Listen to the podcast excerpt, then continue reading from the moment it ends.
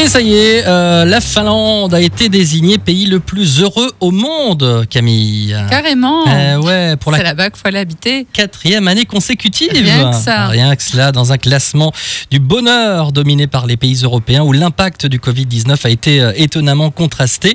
Il est sorti euh, il y a quelques jours, là, ce classement, avec une note de 7,84 sur 10. Le pays nordique devance le Danemark, la Suisse, l'Islande et les Pays-Bas.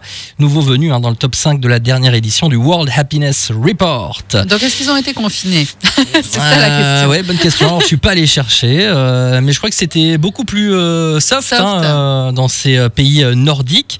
Euh, L'étude euh, publiée depuis 2012 utilise principalement des sondages Gallup euh, demandant aux habitants leur propre niveau de bonheur croisé avec le PIB et des évaluations concernant le niveau de solidarité, de liberté individuelle et de corruption pour aboutir donc à une note sur 10 points.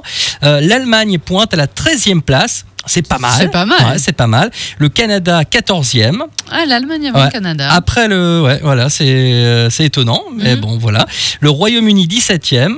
Les Ok. États-Unis, 19e. Et la France, trrr, 21e seulement. 21e, Ah, ouais. d'accord. Mais on prend pas tout. Il y a vraiment tous les pays du monde qui rentrent où ils ont pris, Il y a euh, tous on va dire, les pays riches.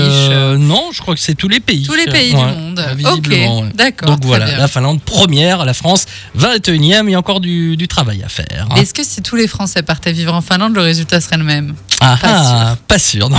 Belle réflexion. Le